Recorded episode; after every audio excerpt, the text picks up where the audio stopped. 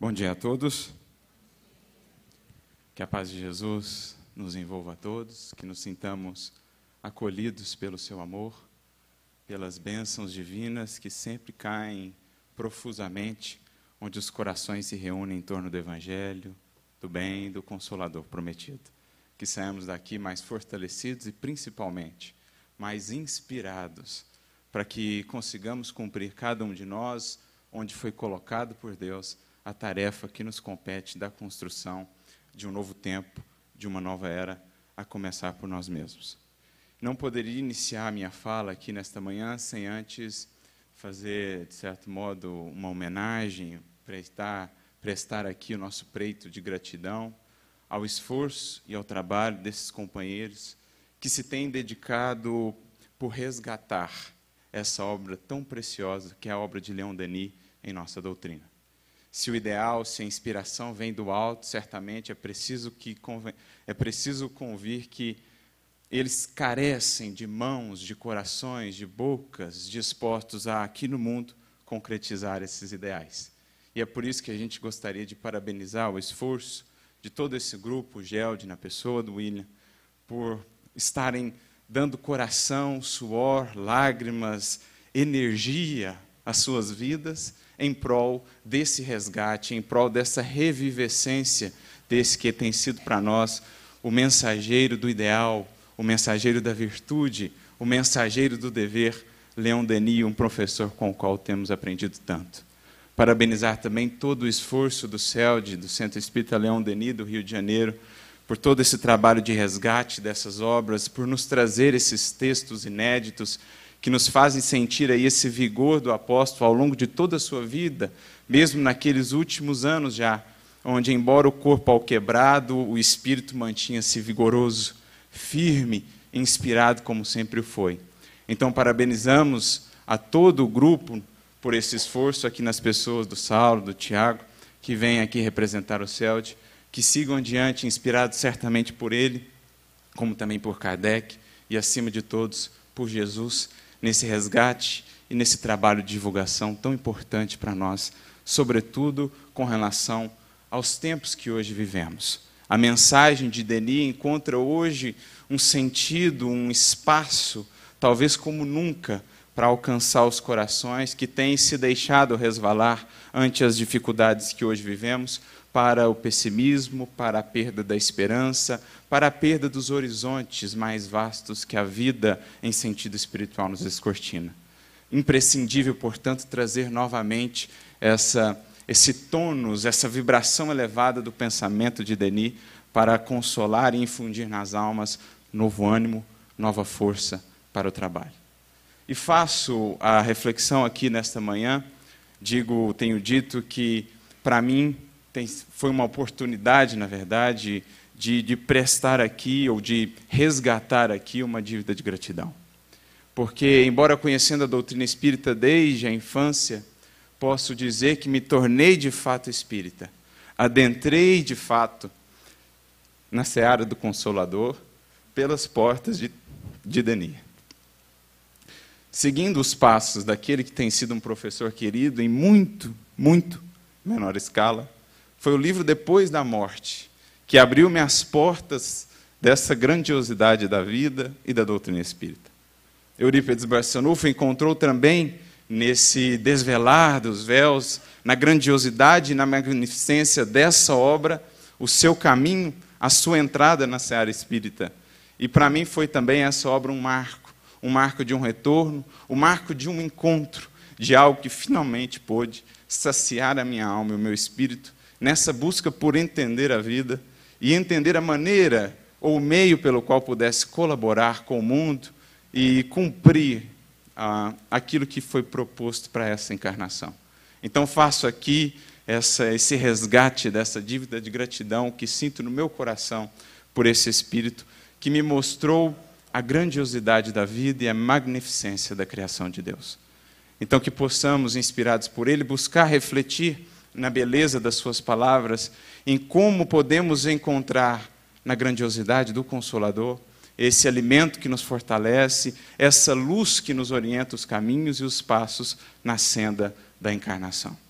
E quando essa pequenina obra, mas grandiosa em conteúdo e em inspiração chegou às minhas mãos, um olhar sobre o tempo presente, logo fui me dedicar à leitura e fui me extasiando a cada capítulo, como que revivendo tudo aquilo que vivi ao longo do estudo das obras de Denis. Após a leitura de Depois da Morte, fiquei tão encantado com essas obras, ou com o estilo dele, que fui logo ler todas as suas obras. Tudo que achei de Leão Denis eu fui ler, antes mesmo de adentrar propriamente dita na codificação de Kardec. Então, iniciei o Espiritismo por uma via talvez não tão comum. Comecei por Denis, depois fui a Kardec e fiz a conjunção dos dois. Mas quando voltou, chegou a essas mãos, essa pequenina obra, grande em conteúdo, pude como que reviver toda aquela experiência, todo aquele contato que tanto me marcaram, e vi em cada capítulo aquele sopro de inspiração, aquele sopro do Espírito que lhe é tão característico. Aquela grandiosidade, aquela maneira que ele tem de fazer, poeta que é em prosa, aquela habilidade ou capacidade que tem ele de fazer com que nos sintamos flutuando tem ele essa habilidade de nos dar asas ao espírito para que, num voo do pensamento, consigamos contemplar a criação de uma perspectiva mais elevada e não tem como não se encantar e não se preencher com isso. Foi isso que pude perceber nessa obra. E, mais do que isso, perceber também que, embora todos os avanços, sobretudo no campo científico e tecnológico, que nos distanciam lá do século XIX, do início do século XX, alguns problemas, algumas dificuldades permanecem as mesmas. A gente pode ler ou perceber, então, nesse livro, que existe ainda um elo vigoroso que une o passado, aquele tempo em que ele vivia, com o presente que hoje nós vivemos. Embora todos os progressos no campo científico, tecnológico e intelectual, a humanidade ainda se vê às voltas escravizada, presa, amarrada às mesmas problemáticas fundamentais que lhes trazem ou que lhe trazem tanto sofrimento, tantos males e tantas dores. Embora o progresso intelectual segue o materialismo com todos os seus filhos diletos ou com todos os seus aliados, o hedonismo, o egoísmo, o consumismo, o imediatismo e tantos outros ismos, o relativismo, o ceticismo, seguem todos eles ainda prendendo a humanidade às teias das ilusões, prendendo a humanidade ainda na caverna, que a impede de ter uma visão mais ampla e mais abrangente da glória da vida, da glória da criação. E claro, segue ainda prendendo escravizando a humanidade às dores e lágrimas decorrentes das suas paixões e das suas desilusões. Então a gente vê que há ainda esse elo, elo vigoroso que é justamente o elo a ser vencido ou a ser superado neste momento que ora vivemos enquanto humanidade. Chegamos no ápice, ou chegamos na derrocada, melhor dizendo, de um modelo de sociedade. E chegamos no alvorecer de um novo modelo de sociedade. Essa é a transição que agora vivemos e para a qual o Espiritismo vem nos munir de forças e de inúmeras ferramentas para que possamos vencer essa etapa e adentrar a outra que nos aguarda. Porque a sociedade, ainda escravizada a essas algemas da ilusão, decorrentes do egoísmo, do materialismo e de tudo que nasce disso, a humanidade segue ainda, embora todo o progresso material, dando os seus espetáculos de luz e sombra, de grandeza e baixeza.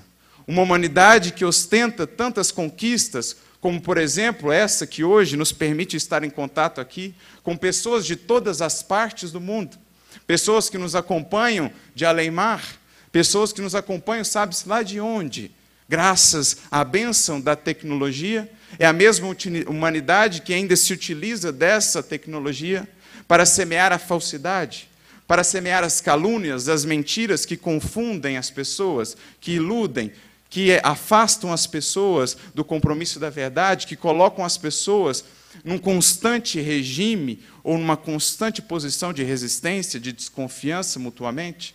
Aliás, era isso que Jesus nos dizia quando falava da transição dos tempos, que abundariam os falsos profetas, e aí estão eles materializados nas fake news que percorrem as redes, trazendo tantos males à sociedade em larga escala. na política, na filosofia, enfim, em tantos aspectos. É a humanidade que dá ainda os seus espetáculos de luz e sombra, que utiliza as mesmas ferramentas e tecnologias tão poderosas, com tantos potenciais benéficos, para semear ainda a sombra, para alimentar ainda o egoísmo, o insulamento, a dúvida, a negação.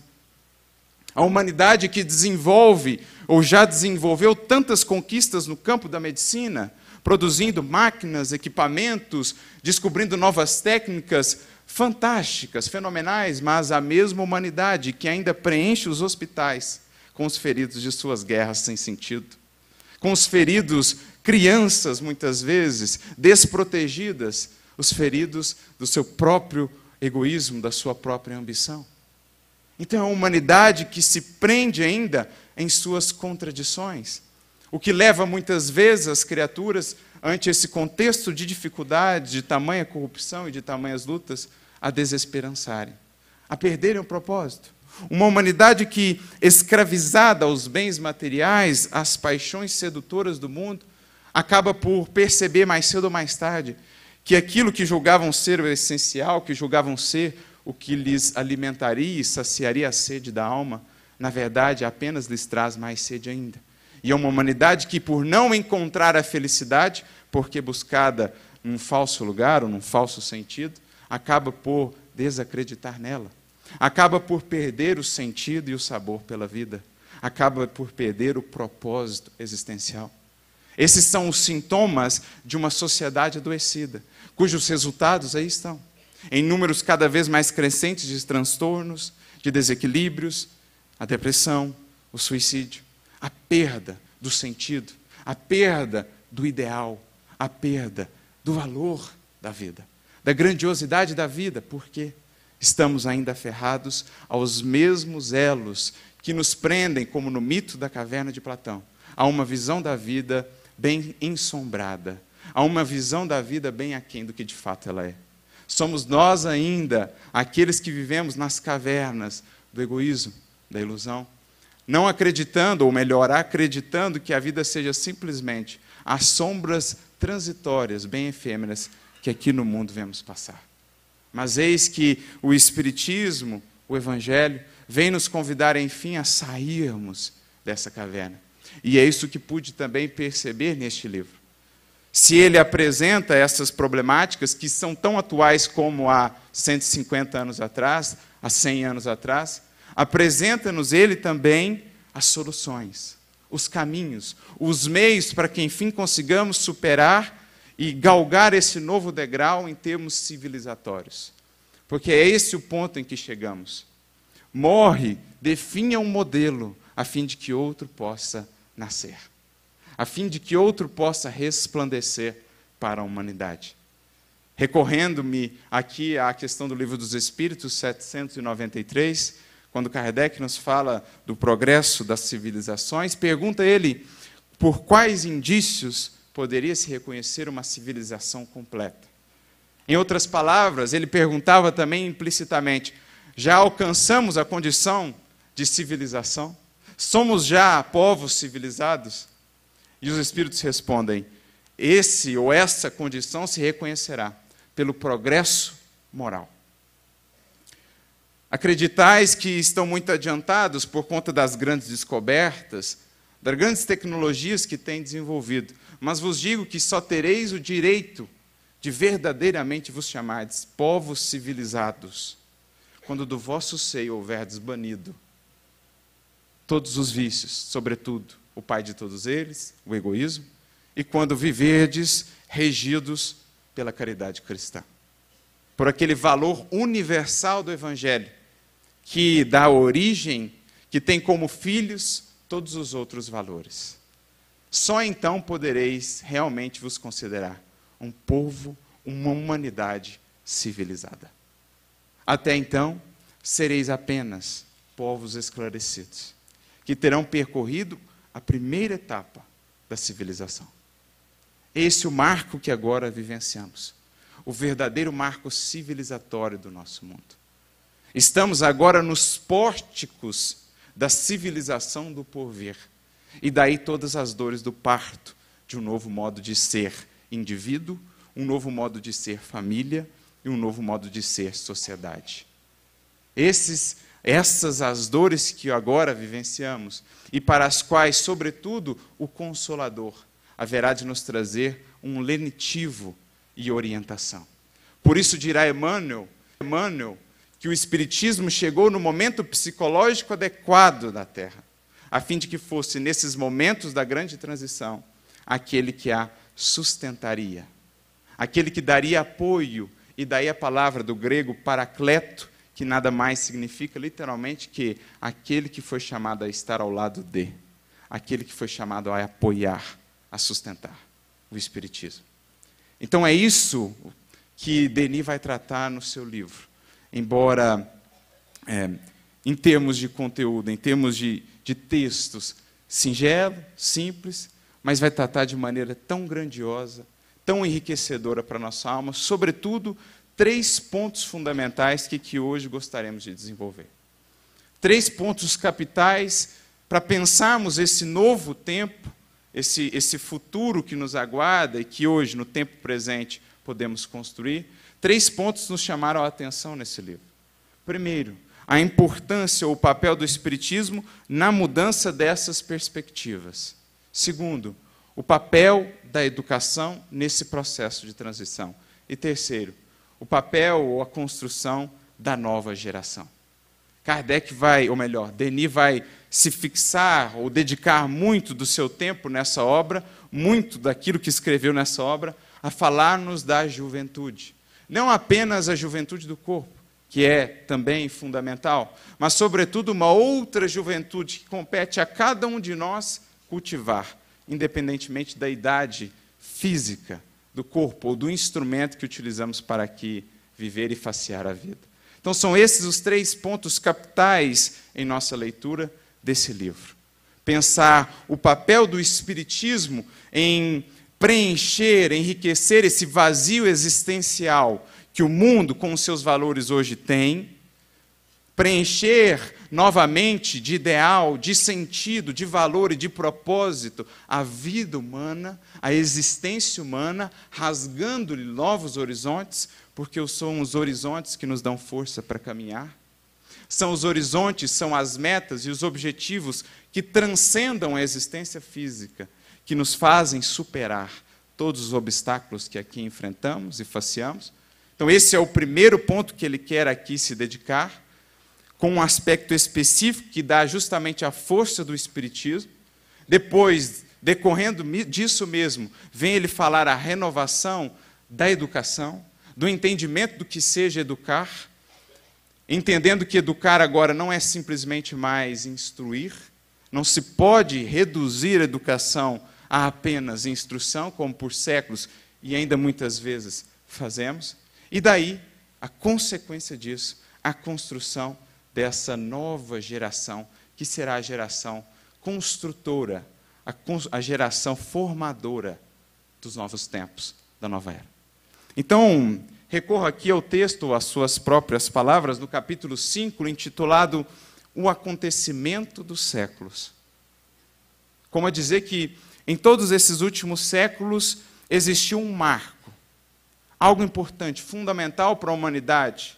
Talvez que boa parte da humanidade ainda desconheça, mas que mais cedo ou mais tarde, as consequências desse marco, desse acontecimento, serão profundamente sentidas serão profundamente reverenciadas pela humanidade do porvir. Começa ele dizendo assim: uma das desgraças do nosso tempo, como falei no início, falava ele do seu tempo, mas parece que podemos sentir que é o mesmo tempo que o nosso, é a ignorância geral do princípio e das leis que regem as sociedades e o mundo.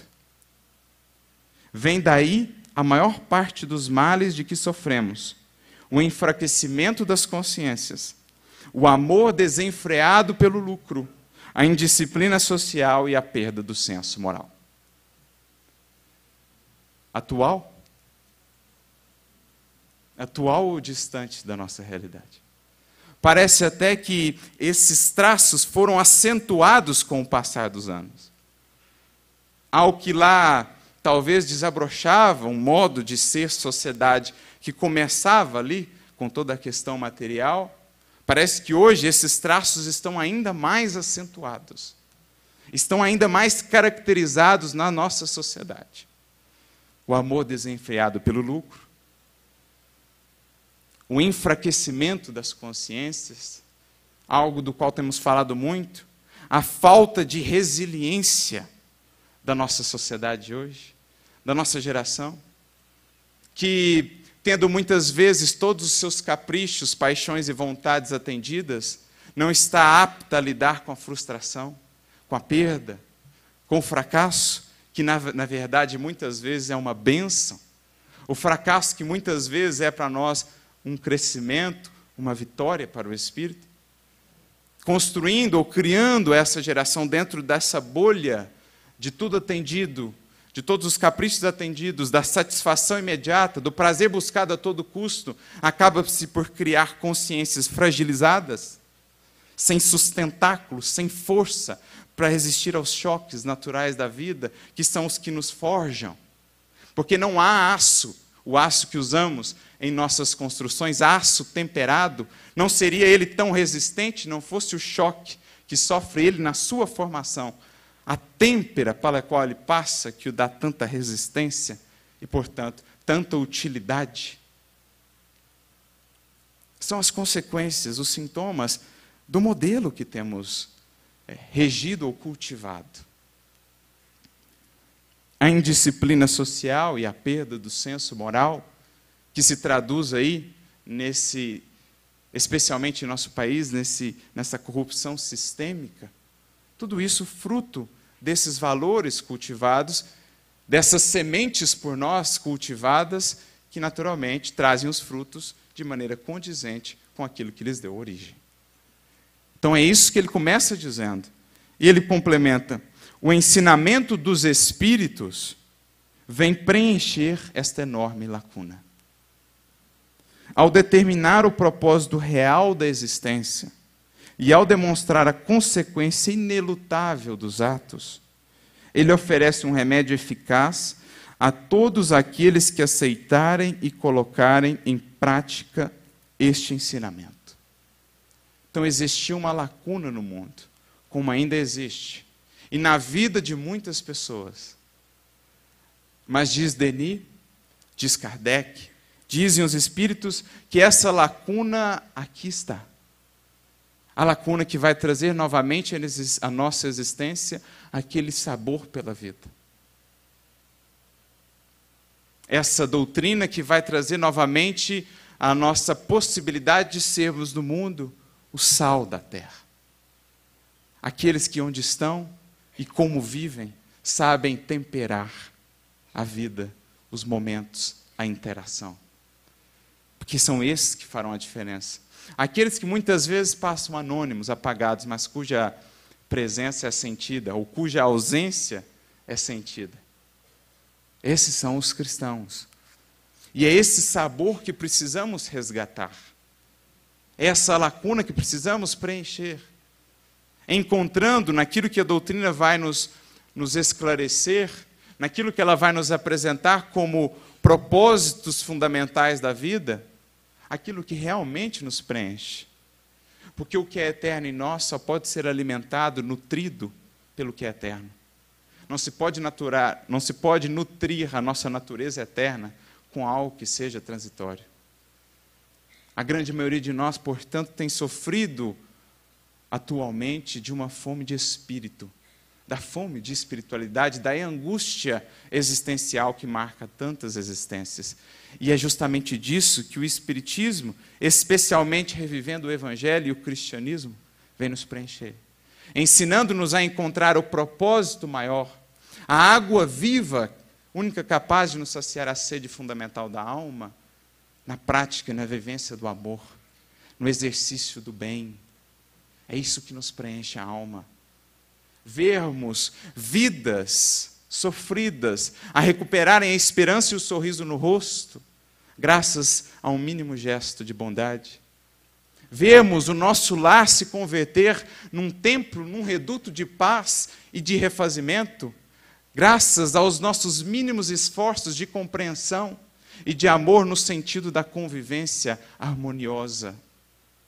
Vermos cada gesto do nosso dia a dia se preencher de sentido, de propósito, pela utilidade que agregamos a ele, nos sentindo parte integrante dessa grande sinfonia da vida, que é a vivência aqui na Terra em coletividade. Sentindo-nos notas harmoniosas no concerto divino. Vem nos recolocar, portanto, o Espiritismo no papel que compete a cada um de nós, fundamental e que só pode ser exercido por nós nessa grande sinfonia. É isso que ele faz conosco, preenchendo o vazio agora com um novo ser, com um novo sentir, com um novo sentir, com novas alegrias e contentamentos que o mundo não nos pode proporcionar que aquele que vive insulado, ou aquele que vive pelas ilusões do egoísmo, está privado voluntariamente das maiores alegrias que um coração possa sentir. As alegrias do compartilhar, a alegria do servir, a alegria de se doar. Essas o egoísmo não o conhece. Essas o mundo até então tem estado para ela de olhos fechados e tem feito para ela ouvidos moucos mas é para isso que o Espiritismo vem nos despertar. E é isso que Denis está aqui nos dizer. Entretanto, numerosos homens permanecem surdos aos apelos vindos do alto. Em vão, a natureza ostenta o espetáculo de suas metamorfoses, que constituem outra forma de revelação. Em vão surgiram acontecimentos formidáveis nada logrou descerrar os seus olhos e levá-los a discernir o erro, a compreender a verdade.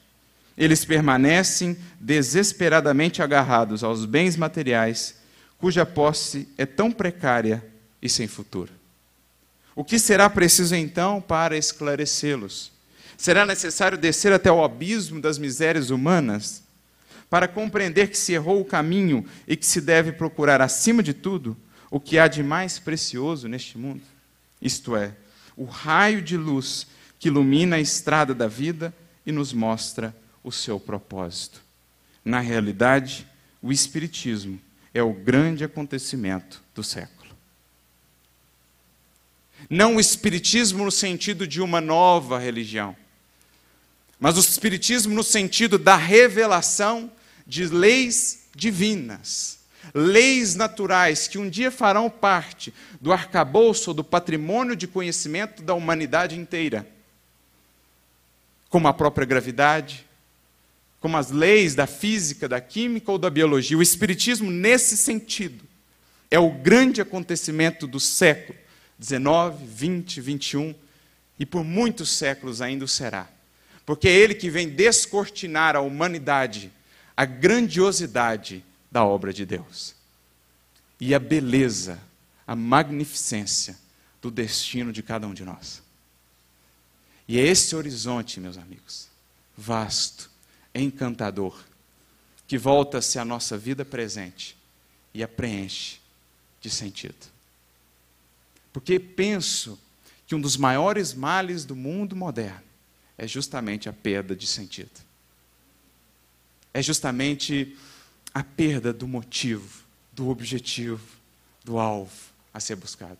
Porque, como falei, é isso que nos alimenta.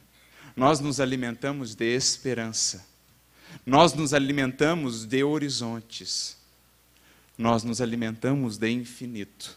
Mas quando a nossa visão é ensombrada pelo materialismo, se reduz a tão poucos metros à nossa frente e a tão pouco tempo ali adiante, o imediatismo, Eis que esses horizontes se fecham e eis que nos falta força para caminhar.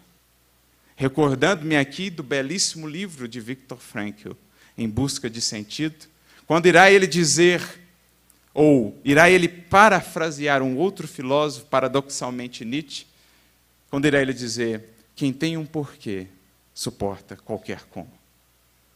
Faltam-nos porquês no mundo moderno. Por que lutar? Por que seguir? Por que perseverar? Por que ir além? Por que continuar?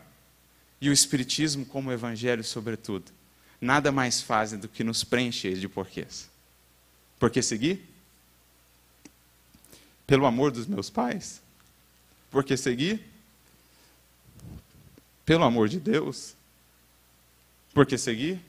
Pelo amor do Cristo? Porque seguir? Pelo amor de tantos que aqui se congregam hoje conosco, felizes que estão por nos verem buscando seguir. Por que seguir? Quantos porquês não vem o Espiritismo nos trazer? Quanta força, portanto, não vem ele nos infundir para seguir, vencendo obstáculo a obstáculo, em direção ao destino que nos cativa e nos atrai. Isso é a contribuição fundamental do Espiritismo para o mundo moderno.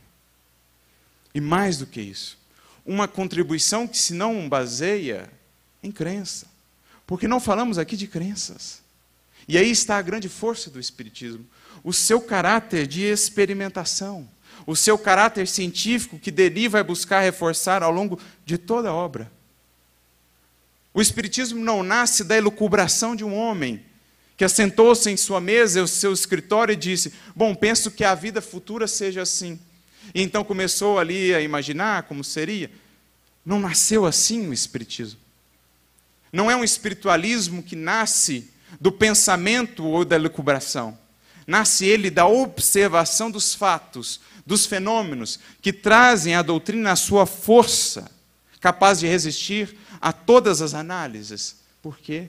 Baseada na experimentação, na observação, no aspecto científico que consolida a doutrina como algo coeso, como algo que responde aos anseios do mundo moderno, que não quer mais abdicar de um dos seus atributos essenciais, a inteligência, a razão.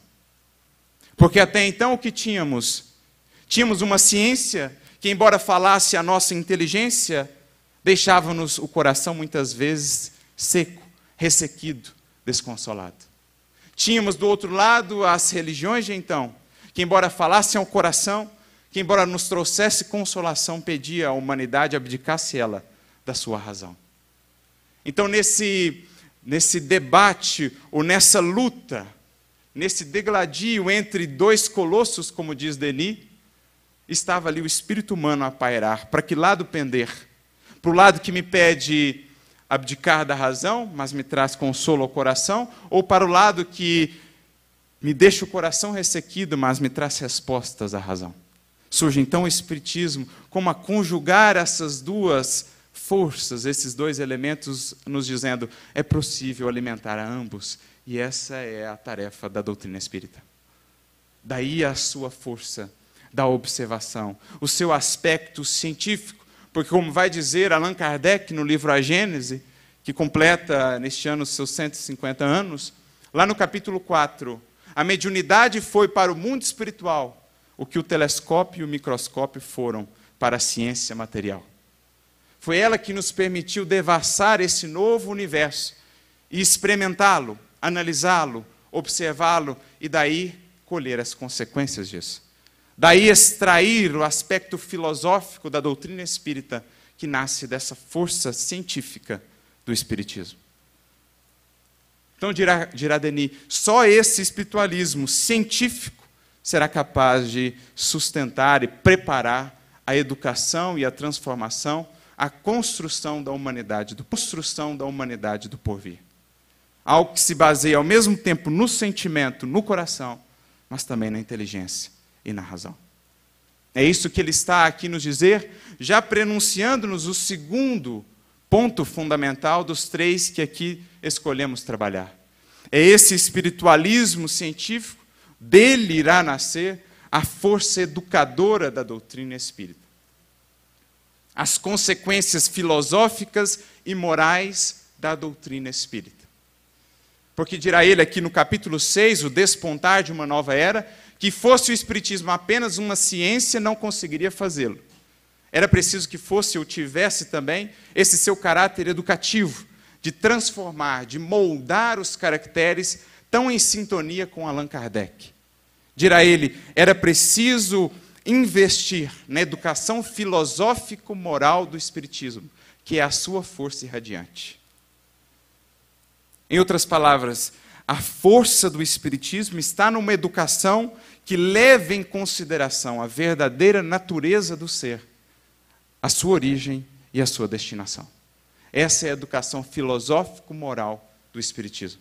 Porque só ela é capaz de ir no imo, no cerne do ser e transformar o seu caráter, renovar-lhe, transformar-lhe a sua moral. Porque aprendemos com o Espiritismo que a moral nada mais é do que essa capacidade nossa de discernir como agir, de discernir entre o bem e o mal, e funda-se ela na observância das leis de Deus.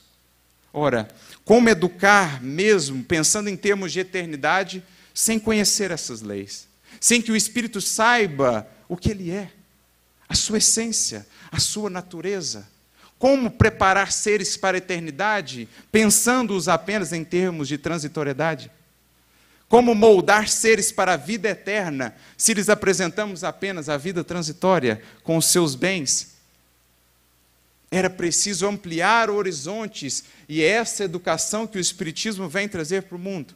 Aquela que nos trate, ou aquela que nos traga, sim, a instrução, mas que amplie também os nossos horizontes, aumentando a nossa concepção do que seja a vida e o propósito dela, como também trabalhando na criatura algo que até então estava muito esquecido: o seu sentimento. Trabalhando o seu coração. Porque foi nisso que Jesus investiu. Foi isso que ele buscou ressaltar a todo momento. A importância da iluminação do coração, para que a inteligência e a razão não se perdesse escravizada que estava às suas paixões. Era preciso trabalhar. Por isso Emmanuel define a educação na visão espírita, no livro Correio Fraterno, capítulo 43. Educação em boa síntese é luz que circula vitoriosa do sentimento ao coração, sustentando o equilíbrio do sentimento, melhor dizendo, à razão, sustentando o equilíbrio entre o cérebro e o coração. Olha que definição feliz de educação. A educação espírita, aquela que busca equilibrar progresso intelectual com progresso moral Progresso moral que só nasce do contato e da experiência do amor. Porque essa é a capacidade ou a habilidade fundamental para educar com Jesus. Quando Jesus vai convidar Simão Pedro a ser o seu colaborador direto na tarefa educativa do Evangelho, Jesus não pergunta a formação de Pedro. Pedro, você sabe aí, você já estudou qual que é o seu currículo, quantos cursos você já fez? Jesus volta após a crucificação e pergunta assim para Pedro: Pedro, você me ama? Então apacenta as minhas ovelhas. Pedro, você me ama. Então apacenta as minhas ovelhas. Pedro, você me ama. Três vezes, como garantia, você me ama. Então apacenta as minhas ovelhas. Como a dizer que, tendo-se o amor, tudo mais decorre disso. Porque aquele que ama o que faz, aquele que ama aquele que está sob a sua tutela, busca se melhorar, se qualificar, se aperfeiçoar, dar o melhor de si na tarefa de educar e transformar vidas. Por isso, ao comentar justamente esse versículo no Caminho Verdade e Vida 97, intitulado Amas o Bastante, Emmanuel irá dizer: é preciso convir que o amor é um ingrediente fundamental na educação evangélica, na educação cristã e diríamos espírita. Porque com o amor, com suficiente provisão de amor, todos os demais problemas se resolvem. Os teus conhecimentos intelectuais valem muito. As tuas indagações são louváveis mas só será efetivo e eficiente colaborador do Cristo se tiveres amor. É para essa educação, portanto, que Denis vem nos despertar. Para a educação que construa no ser, sim, o imenso potencial da inteligência, que representa a horizontalidade, mas aquela educação que o eleve na verticalidade do ideal, do sentimento e da virtude. Aquela educação que cultive que alimente o ideal. Aquela educação que entenda a vida e o ser como algo que transcenda simplesmente a matéria. Que abra ele esses horizontes e que desperte nele os infinitos potenciais divinos que estão ali na condição de sementes, mas que compete a nós cultivar e fazer florescer e frutificar, porque são esses os indivíduos da nova humanidade. Aqueles que em si despertaram seus potenciais crísticos, aqueles que têm investido em si, em despertar no seu coração, no sentimento, no intelecto, as sementes divinas que foram depositadas em nós desde a criação. Essa é a educação do porvir.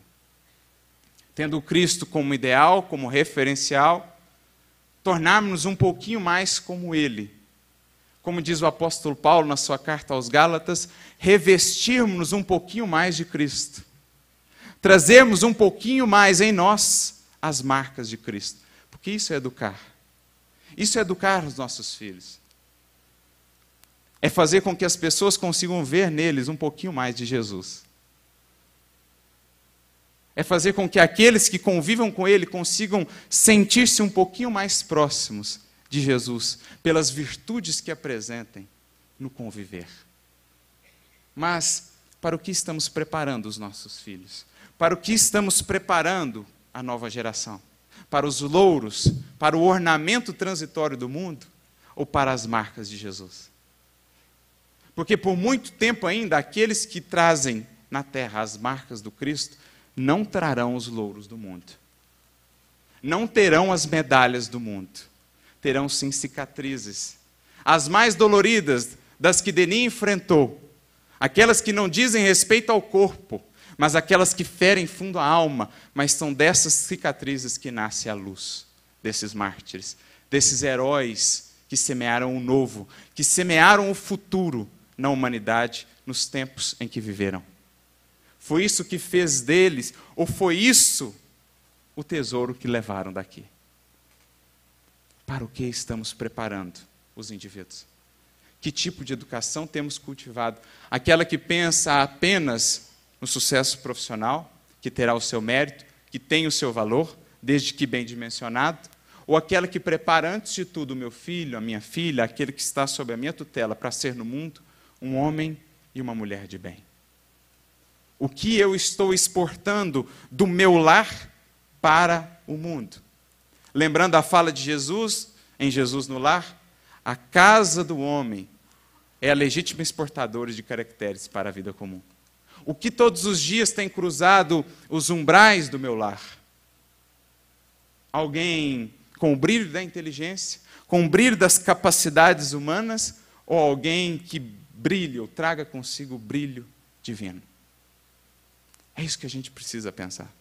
E não conseguiríamos uma mudança tão visceral, tão profunda nos indivíduos e na maneira de pensar sociedade, se não estivermos amparados ou sustentados sobre essa visão mais abrangente da vida.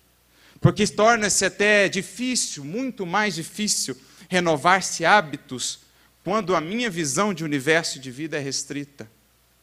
Me recordo aqui da questão 914 do Livro dos Espíritos, quando Kardec fala assim: reconhecendo que o egoísmo é a raiz de todos os males, como Denis aqui nos disse, o egoísmo parece tão difícil de ser vencido, diz Kardec, porque se assenta no interesse pessoal.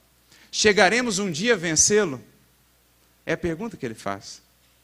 E os espíritos respondem assim: à medida em que se instrui acerca das coisas da vida espiritual, menos valor dá, ou dá o valor adequado às coisas da vida material. Em outras palavras, não é possível desprender uma consciência dessa vida apegada à materialidade, não apresentando a ela uma vida mais abrangente, não preenchendo a sua vida de espiritualidade. Não é possível libertá-la das paixões e dos hábitos infelizes que a escravizam à materialidade sem lhe dar, por contraponto, a espiritualidade.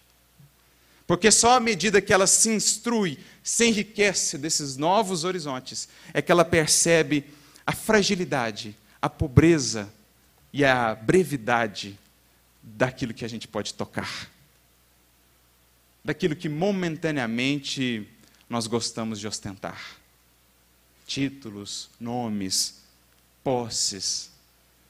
Só olhando mais além a gente consegue redimensionar o seu valor, colocando-as no devido lugar. Então é preciso enriquecer a nossa educação de espiritualização, de espiritualidade, a fim de que essa educação melhor entendida possa também renovar as nossas instituições, porque isso é a sequência da resposta Dizem os Espíritos, é também preciso renovar as instituições que entretêm e excitam o egoísmo. E isso é tarefa da educação. Porque quantas vezes o egoísmo não é cultivado, alimentado na nossa própria família? Quando ensinamos aos nossos a pensar em nós, nos nossos, no nosso círculo estreito e o restante, como seja. Desde que os nossos estejam bem, desde que o nosso esteja garantido, o resto é o resto. Ou seja, ainda excitamos e alimentamos o egoísmo em nosso lar. A nossa educação, muitas vezes, ainda excita e alimenta o egoísmo, ensinando às crianças, desde pequenas, que são competidoras, que uma tem de vencer a outra acima de tudo e não a si mesma. Então é preciso renovar, inclusive, as instituições, as leis, que ainda entretêm e excitam o egoísmo. Isso é tarefa da educação, mas não de uma educação intelectualização, mas de uma educação moralizante ou moralizadora e não moralista. Não regrinhas, mas ensinando que não teremos uma sociedade feliz, equilibrada, harmoniosa, distante dos valores do amor, do perdão, da humildade e da compreensão. Esse é o segundo ponto fundamental que Denis vai falar em seu livro. A importância da educação. E como o Espiritismo, fundamentado não em crenças, mas no entendimento de leis universais, vem contribuir para a renovação dessa educação. Que prepare agora, ou que olhe agora para espíritos e não para personalidades. Como Eurípides também fez ali em Sacramento, já há tanto tempo atrás. E essa educação, naturalmente, será a educação que construirá a nova geração, que terá por tarefa fundamental edificar os novos tempos, a nova civilização. A nova geração, que não tem muito a ver, como muitas vezes pensamos, apenas com corpos novos, apenas com, que com esses que hoje são jovens ou crianças, também mas a nova geração, no entendimento dos Espíritos e, sobretudo, do Evangelho, muito mais do que algo que diga respeito ao nosso corpo, é uma nova postura de alma. Porque entendia o apóstolo Paulo que essa nova geração, o novo ser, são aqueles seres que passaram por uma recriação, uma regeneração, uma nova gênesis. É o ser humano agora moldado segundo aquele padrão que nos foi oferecido por Deus. É o ser humano construído segundo o molde Jesus. O arquétipo humano, como diz também Paulo em um livro dos Espíritos, na questão 1009. Essa é a nova geração. Independentemente da idade do nosso corpo, podemos ser nós, desde já, uma nova geração em Cristo nova Gênesis. E é isso que Denis vai dizer no seu capítulo 3, para mim, o mais especial do livro. A juventude idealista e o progresso. Quando ele vai dizer que a juventude idealista é aquela que conserva em toda a sua vida a poesia e o frescor das primeiras horas. Cabe a cada um de nós se perguntar: estamos conservando a poesia e o frescor das nossas primeiras horas? Estamos sendo nós, os eternos jovens, não no sentido de maturidade, mas naquele sentido de abertura ao novo, ao progresso, à renovação? Porque isso é ser jovem, eternamente jovem, nunca cristalizar-se, nunca parar, nunca perder essa fome de crescer, de fazer, de se renovar, de mais aprender, de mais servir. Isso é ser jovem idealista. Essa é a nova geração que salvará o futuro. Diz ele: os jovens dos grandes entusiasmos, aqueles que conservam o fogo sagrado, o ardor no pensamento e a religião altiva e radiosa do ideal. Estes salvarão o futuro. Como Denis gosta tanto de dizer, é ele o filósofo do ideal. Talvez uma das palavras que mais repita em toda a sua obra é ideal. Algo que falta ao nosso mundo de hoje.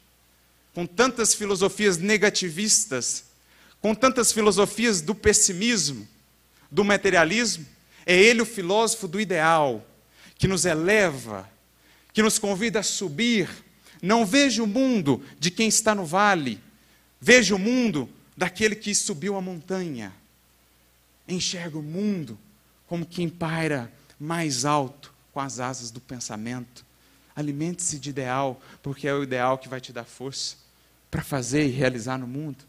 Ao que Jesus disse-nos, lá no seu sermão profético, Mateus 24, quando falava do futuro e do porvir, e dava-nos ele orientações de como vencer, de como passar pela transição, Jesus tem umas falas meio estranhas assim, que só, claro, com o auxílio do Espiritismo a gente consegue entender. Ele diz assim: E então, naqueles tempos, os que estiverem na Judéia, fujam para os montes.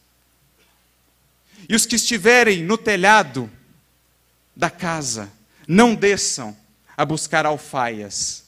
O que, que Jesus está querendo dizer, gente? Emmanuel tem um comentário que ele diz assim: por Judéia devemos entender a região espiritual de quantos já se aproximaram de Jesus para a iluminação dos seus espíritos. Então, os que estão na Judéia, teoricamente, somos aqueles que estamos buscando aprender com Jesus. Nos momentos difíceis que hoje passamos, diz ele, subamos aos montes. Não os montes que estão lá na Judéia, gente. Subamos aos montes do espírito, do ideal, da esperança. Não deixemos a chama da caridade apagar, esfriar. Os que estiverem no telhado não desçam para buscar alfaias. Alfaias são enfeites. Em outras palavras, desapeguemos-nos das ilusões, das capas do mundo e mantenhamos-nos no telhado da casa mental. Mantenhamos-nos no superconsciente. O que, que mora no superconsciente? Diz-nos Calderaro, no Mundo Maior, capítulo 3, o ideal e as metas superiores. Permaneçamos, portanto, no telhado. Estes são aqueles que passarão pela transição firmes, conectados com Jesus para a atuação. Estes, os jovens, eternamente jovens e idealistas.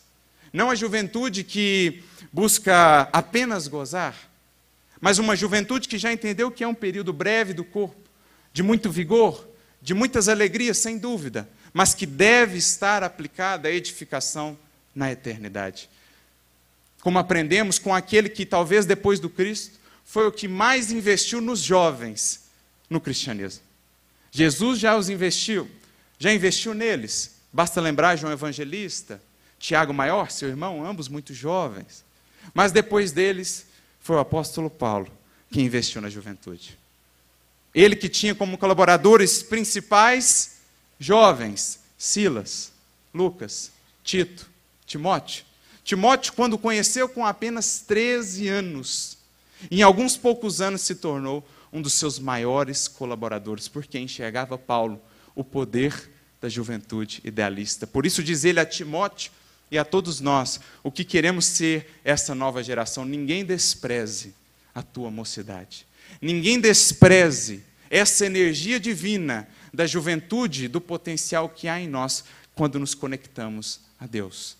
Busquemos alimentar essa chama, busquemos cultivar bem alto o ideal, e então seremos nós, desde já, nova geração. Porque essa que tem o papel ou a tarefa, não tão simples, mas altamente compensadora, de construir um novo tempo, de aproveitar o presente na construção do futuro que nos aguarda e nos convida. Certamente um futuro radioso, um futuro de paz, um futuro de fraternidade, que é o que o nosso coração, o coração de todos nós certamente anseia. Por isso diz ele mais adiante no seu texto: Lembrem-se, pois, almas imortais, aprisionadas na carne. Lembrem-se do seu estado de liberdade na luz. Recordem-se das alegrias e dos sofrimentos, das provações e dos males, das vitórias e das quedas que se alternaram pela espiral imensa da sua ascensão, desde que subiram do abismo. E, ao mesmo tempo, despertarão em vocês potências adormecidas, as energias que dormitavam no seio da matéria. Então sentirão que estão se tornando almas novas, nova geração, maiores e melhores e mais bem preparadas para enfrentar as lutas da vida.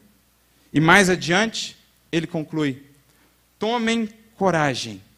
A jornada é longa, o caminho é rude, mas a meta é esplêndida. Vocês não estão aqui para desfrutar, porém para crescer através da ciência, do amor e da provação. Coragem, pois, irmãos, o mundo, o Cristo, conta conosco nessa tarefa de regeneração. Comecemos por nós, infundindo nova vida, novos propósitos no nosso ser e no nosso, no nosso existir, e certamente estaremos contribuindo com a construção desses novos tempos. Tomando novamente o seu lema, sempre ascendens, sempre avante, sempre adiante, sempre para o mais alto. Que Jesus nos abençoe a todos.